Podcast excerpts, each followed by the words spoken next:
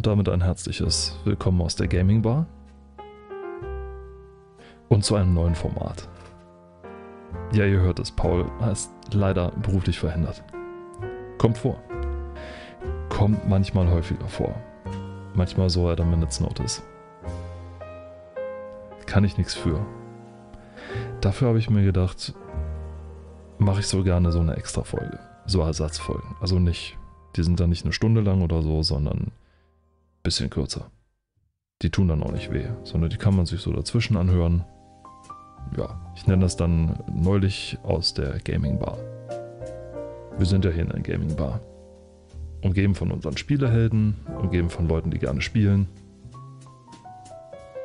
Da kann man, denke ich mal, so zwei, drei gute Dinge mit dazu tun. Wir probieren es aus. Wir sind da experimentierfreudig. Und dann kann ich auch mal frei von der Leber sprechen, was ich ja sonst nie darf. Was mir so persönlich nicht so gefällt, was mir gut gefällt, was mir aufgefallen ist. Ich kann auch gerne mal aktuell werden. Und vielleicht, vielleicht kann ich ja Paul dann auch mal dazu überreden, mal eine Folge zu machen. Dann gibt es halt so Pauls und Roberts neulich aus der Gaming Bar. Finde ich gut. Wir probieren es mal. Ihr könnt uns ja schreiben. Immer noch. Ja? Paul at. Habe ich jetzt meine eigene. Ja, paul at eastyboys.com beziehungsweise robert at eastyboys.com. Teilt uns mal mit, was ihr so davon denkt. Ich habe letztens auf Epic Games, Epic Games Launcher. Es ist, man ist ja leider nicht davor verschont, irgendwie zig Launcher zu haben oder zig Sachen, äh, von denen man Spiele beziehen kann oder so. Sondern äh, man hat ja immer noch mehrere, weil sie alle versuchen, Steam nachzumachen. Auf Epic Games, die verschenken häufiger mal Spiele. Also die haben dann so Aktionen, wo sie halt irgendwie kostenlos Spiele raushauen. Das ist so deren Versuch, so, ich glaube, Steam so ein bisschen zu übertünchen. Was nie wirklich funktioniert und Steam einfach der absolute Überkracher ist.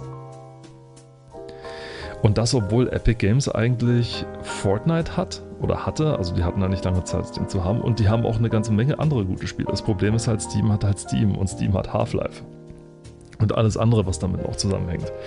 Also dem Launcher fehlt tatsächlich einfach, sage ich mal, die Spielekraft, um tatsächlich irgendwie Steam zu übertrumpfen. Nur Steam hat halt einen gewaltigen Vorsprung, ne? Deswegen geht das halt nicht so einfach. Naja. Und dann habe ich mal so geguckt, naja, was gibt's denn so Neues? Und ich scroll ja gerne mal durch. Ich sage ja nicht auch immer, dass der alte Kram immer der allerbeste ist und so. Das stimmt ja nicht, aber ich bin halt auch neugierig, ne? was so ist und was so passiert und was so gerade Neues.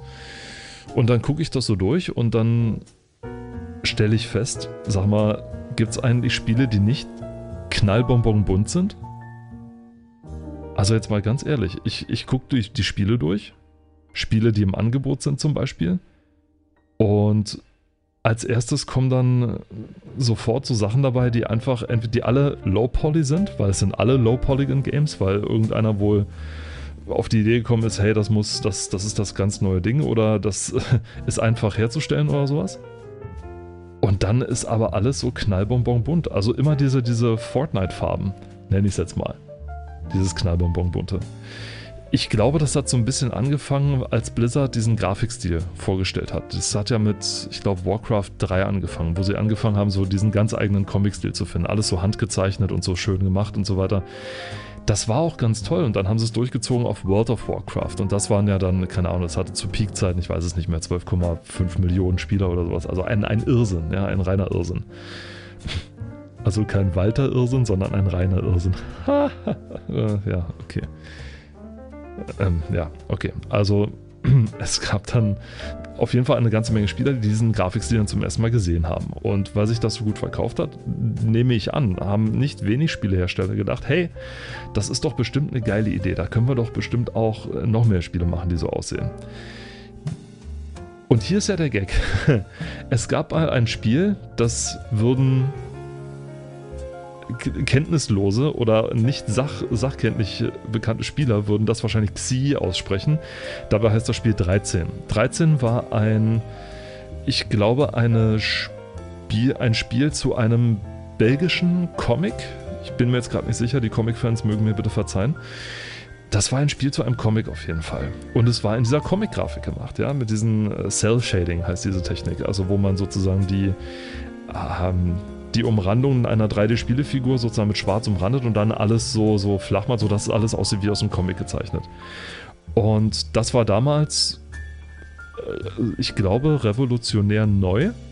Also es sah auf jeden Fall revolutionär neu aus und alle so, wow, der Look ist ja Wahnsinn.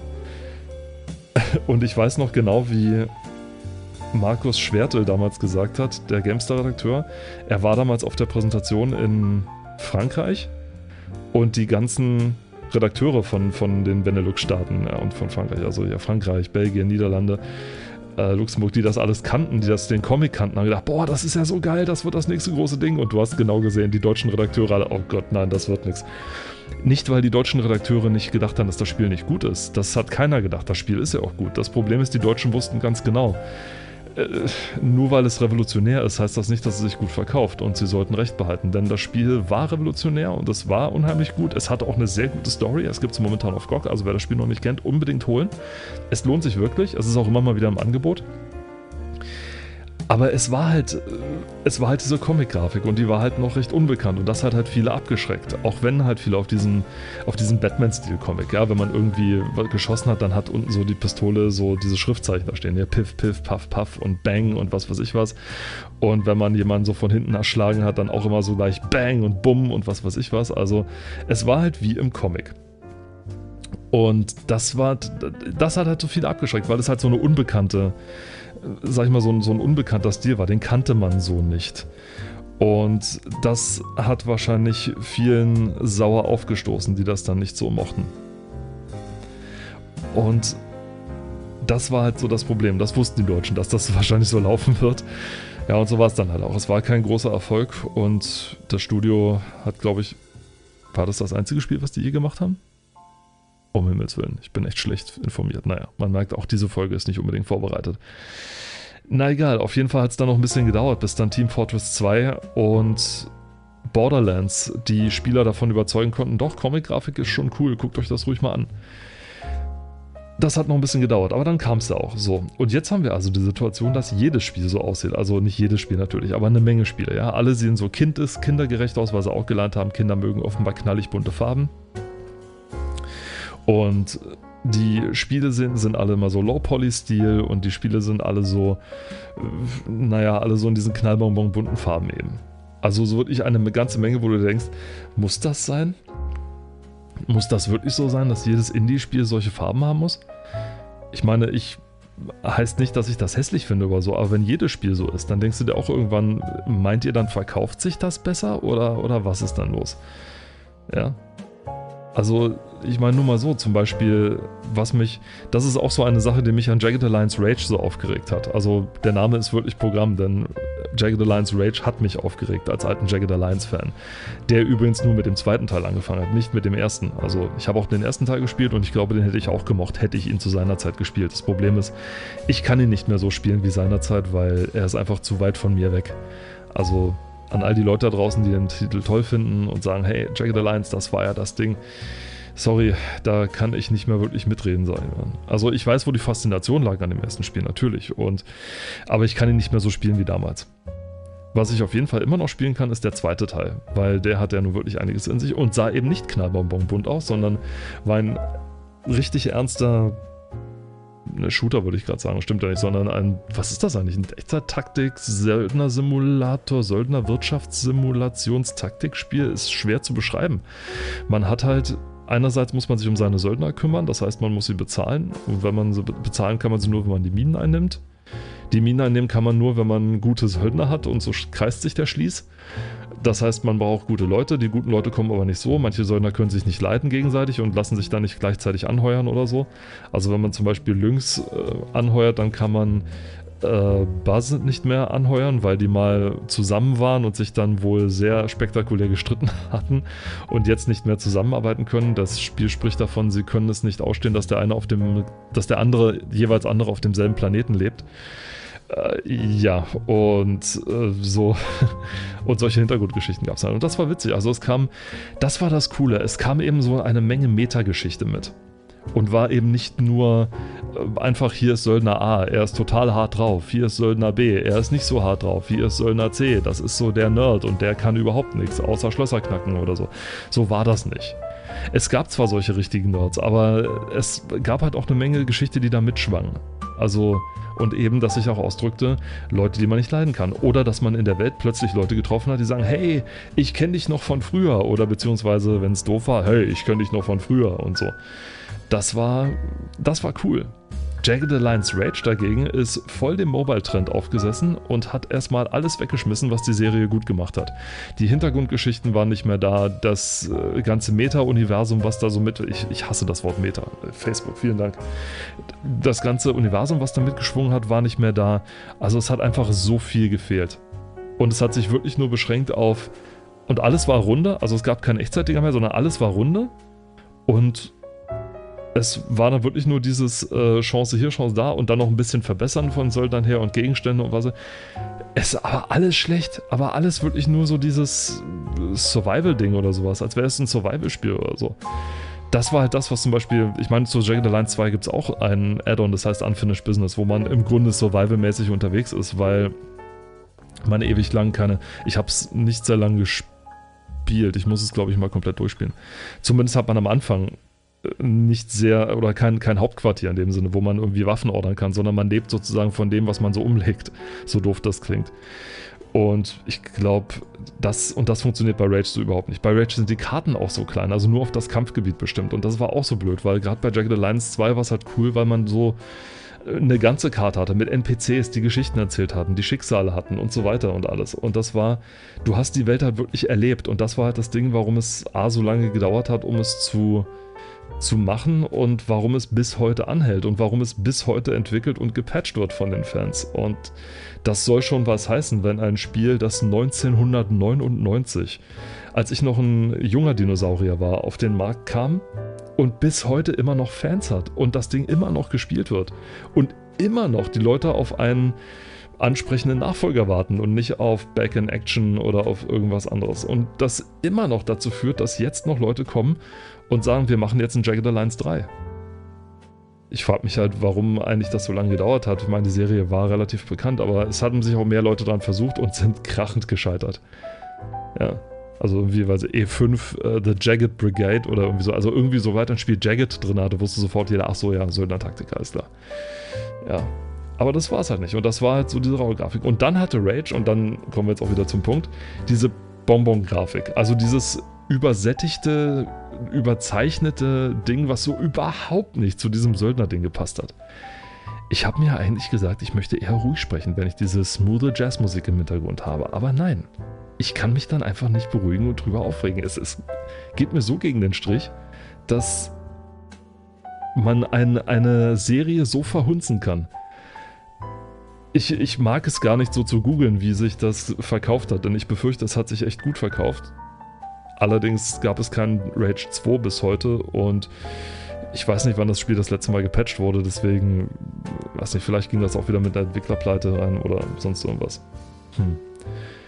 Naja, wer überhaupt nicht pleite gegangen ist, habe ich ja diese Woche erfahren, ist Blizzard. Das Spiel Diablo Immortal, was Paul und ich ja boykottieren. Nee, nicht, stopp, das kann man nicht boykottieren. Das ist ja, im Grunde ist es kostenlos. Äh, Paul hat es ja gespielt oder spielt es immer noch oder wann er halt Zeit hat. Da gab es auch diese Geschichte, habt ihr bestimmt gehört, mit dem Typen, der 100.000 Dollar in seinen Charakter gesteckt hat und so gut geworden ist, dass er jetzt quasi kein Matchmaking mehr kriegt. Also er kann das Spiel jetzt nicht mehr richtig spielen, weil er zu gut ist. Das muss man auch erstmal hinkriegen. Also auf der einen Seite doof von Blizzard, dass die das überhaupt sowas zulassen und auf der anderen Seite ist der bescheuert? 100.000 Dollar in einen Spielcharakter. Lasst euch das mal auf der Zunge zersaften. Das sind fünf Jahresgehälter. Fünf recht akzeptable Jahresgehälter. Hier in Deutschland. 100.000 Dollar und die stecken nur in virtuellen Charakter. In Bits und Bytes. Nur dafür, dass der Typ hingehen kann und sagen, guck mal, ich habe diesen Gegenstand. Also er hat ihn nicht mal. Es ist ein... Es ist eine, eine Identifikationshash irgendwo im Code. Er hat nicht mal davon irgendwas. Er kann das Ding auch nicht mehr für 100.000 Dollar verkaufen. weil er in dem Sinne keinen Wert hat. Er hat im Grunde einen echt teuren NFT, wenn man so will. Und er, ist, und er steht sozusagen nur stellvertretend dafür, was Blizzard und oder Activision Blizzard für eine Scheißkohle mit diesem Spiel macht. Es ist unfassbar. Es ist wirklich unfassbar, was die für eine Kohle machen. Ich möchte mir manchmal gar nicht ausdenken, so was. Ich meine, Paul und ich boykottieren ja zum Beispiel Blizzard oder Activision Blizzard für Diablo 2 Resurrection, obwohl es mich so in den Fingern juckt, dieses Spiel zu spielen. Ich will es so unbedingt, weil es ist halt Diablo 2 und das ist halt das Diablo, mit dem ich angefangen habe und das ist so großartig. Und Diablo 4 würde ich auch unfassbar gerne spielen, wenn es dann rauskommt. Aber ich müsste es von Activision Blizzard kaufen. Ich müsste Geld für eine Firma aufgeben, ausgeben, die es akzeptabel findet, ihre weiblichen Angestellten zu unterdrücken, zu diskriminieren, äh, misogyn zu behandeln und überhaupt. Und dann sage ich, nee, sorry, das geht aber nicht. Und es schmerzt mich unwahrscheinlich, dass ich das nicht kann. Ich würde auch manchmal gerne drauf scheißen und sagen, ach komm, ich Einzelner kann ja sowieso nichts machen. Aber es gibt nur ein gutes Mittel, um die Praktiken von Firmen aufzuhalten. Im Kapitalismus gibt es nur ein Mittel dafür. Jetzt wird es politisch. Es gibt nur ein Mittel dafür. Nicht kaufen.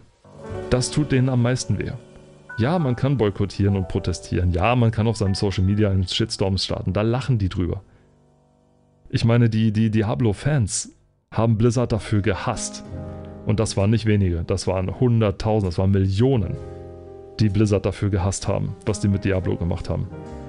Also dieser Ausverkauf ins Mobile-Genre. Haben viele gesagt, das ist nicht mehr mein Diablo. Ich hasse euch. Haut ab. Was hat's gebracht? Activision hat drauf geschissen. Weil Activision verdient sein Geld nicht mit Diablo. Auch nicht mit Diablo 4, auch wenn sie es 3 Millionen mal, 5 Millionen mal, 10 Millionen mal verkauft. Da kommt nicht die Kohle her. Wisst ihr, woher die Kohle von Activision Blizzard kommt? Ach ja, auch nicht von, von Modern Warfare. Was halt zu Activision gehört. Auch nicht daher. Die Kohle kommt von Candy Crush. Candy Crush hat 2 Milliarden US-Dollar eingenommen. Im Laufe der Zeit, in der es gibt. 2 Milliarden US-Dollar. Nur über Candy Crush. Diablo Immortal habe ich äh, Stand jetzt August 2022. Ist seit zwei Monaten draußen und hat bereits 100 Millionen US-Dollar eingenommen. Die Meinung der Fans kann Blizzard und Activision Blizzard scheißegal sein. Die kriegen ihr Geld da nutzt auch unser kleiner Protest hier nicht viel und deswegen, aber wenn die Leute nichts davon kaufen würden, ja, dann, wär, dann würde das nicht so erfolgreich werden, logischerweise, denn der Erfolg wird ja hier in, in Geld gemessen, aber das Prinzip dürfte klar sein, ja. Da hilft auch kein Shitstorm auf Twitter, da hilft keine Empörung, da hilft kein Appell. Da hilft nur eins, nicht kaufen. Wenn ihr mit einem Spiel nicht einverstanden seid, kauft es nicht. Ihr könnt es auf Steam auch innerhalb von, ich glaube, ein oder zwei Stunden, wenn ihr es gespielt habt, zurückgeben, wenn ihr irgendwas gekauft habt und es gefällt euch nicht. Habe ich damals mit Mafia 3 gemacht. Weil Mafia 3 hatte damals irgendwie den Bug, dass es auf bestimmten Prozessortypen nicht lief oder sowas. Also totaler Humbug. Ich konnte es nicht spielen, ging zurück, fertig. Seid aber bitte da keine Arschlöcher. Also nicht so wie der Depp, der den das habe ich auf Twitter gelesen. Ich habe gedacht, ich lese nicht richtig. Der hat dem Entwickler gedankt für das tolle Spiel. Also soweit so gut. Finde ich ja toll, wenn, wenn man es nicht nur spielt, sondern auch dem Entwickler so ein Feedback gibt und sagt, hey, ich habe es gespielt, fand ich total cool, hat Spaß gemacht. Aber sein Wortlaut war, hey, geiles Spiel. Ich habe es durchgespielt, ich habe es zwar wieder zurückgegeben, aber es war ein echt ein geiles Spiel. Ich hatte es in, in anderthalb Stunden durch oder so, habe es dann wieder zurückgegeben und voll geil. Wann kommt der Nachfolger?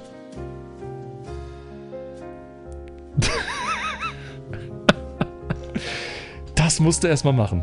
Das musste er erstmal machen. Der Typ hat sich das Spiel gekauft, hat es durchgespielt, hat es zurückgegeben, hat sein Geld zurückgekriegt und hat gesagt, ey geil, wann kommt denn der Nachfolger? Ich weiß nicht, ob manche Leute verstehen, woher das Geld für, so, für die Spiele kommt. Glauben die, dass das äh, kriegt man irgendwie, weiß ich nicht, vom, vom Arbeitsamt oder, oder Und man möchte ihn anschauen und sagen, Junge, das Geld hast du dafür, für den Nachfolger hast du ihm gerade weggenommen. für ein Spiel, mit dem du vollkommen zufrieden warst und es noch nicht mal einen Grund gab, es irgendwie zurückzugeben. Ich meine, und solchen Leuten muss man äh, andere Sachen erzählen, ja, dass irgendwie, keine Ahnung, fossile Energie zwar äh, fossile Energie zwar mehr Energie bringt, aber absolut unverträglich ist mit dem mit Langzeit, mit den Langzeitfolgen und so weiter. Also da brauchst du doch gar nichts mehr, oder? Das ist ganz schön deprimierend. Also wenn du dann als Spielentwickler so eine Nachricht kriegst, dann weißt du auch nicht so nach dem Motto, was, was soll ich jetzt sagen? Was soll ich jetzt sagen? Wenn ich jetzt irgendwas sage, dann äh, ist das wahrscheinlich irgend so ein großer YouTuber und der macht mich dann fertig oder so.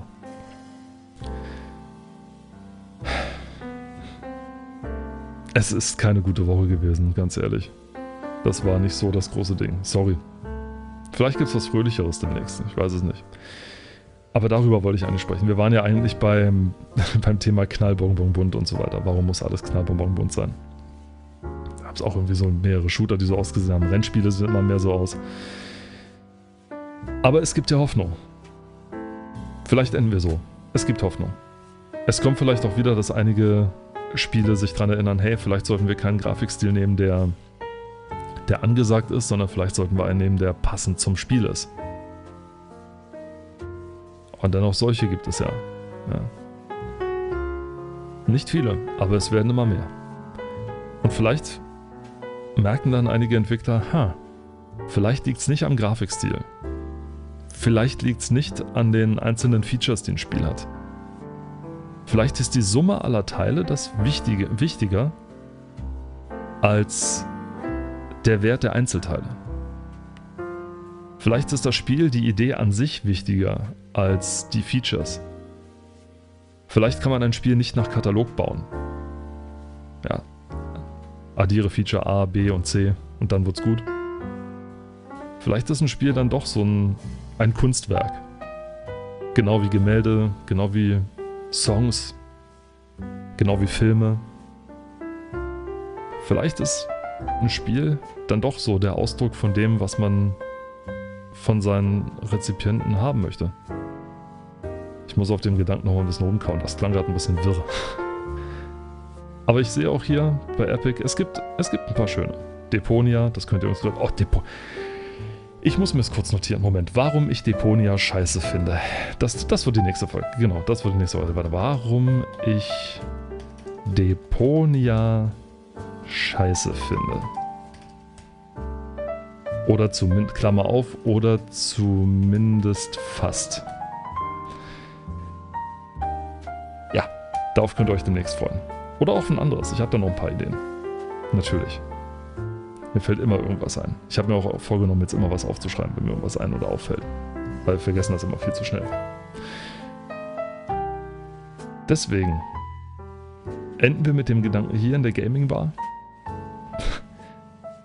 dass mir also wirklich knallbonbon bunte Titel einfach auf die Nerven gehen. Und ich hoffe, dass die Spieleentwickler sich darauf besinnen, was ein Spiel darstellen soll und nicht weniger, welchen Stil es haben soll. manchmal habe ich den Eindruck, der der Grafikstil steht zuerst und danach wird das Spiel drumherum gebaut. Das ist natürlich richtig schrecklich. Deswegen hoffen wir, dass es besser wird. Hoffen wir, dass Blizzard irgendwie auf die Schnauze fällt oder zumindest ihre Politik in Gang kriegt. Denn dann würde ich sehr gerne mir Resurrected kaufen und Diablo 4 kaufen. Wenn Activision Blizzard vielleicht alle seine Vorstandsmenschen rausschmeißt, den Vorstand zur Hälfte weiblich macht eine angemessene Entschädigung zahlt. Und zwar von sich aus und nicht deswegen, weil sie dazu von zwei oder drei Gerichten, die gegen sie klagen, verdonnert wird. Und dann hoffe ich, irgendwann mal Diablo 2 spielen zu können. Resurrected und Diablo 4. Wenn es dann mal soweit ist. Bis dahin wünsche ich euch noch einen schönen Abend, eine gute Nacht. Ihr hört ja meistens immer nachts zu. Schreibt mir mal, wieso. Was macht ihr denn so beruflich? Ansonsten erfahre ich es ja nicht. Macht's gut und wir hören uns bei der nächsten Ausgabe, wenn es wieder was Neues aus der Gaming Bar gibt.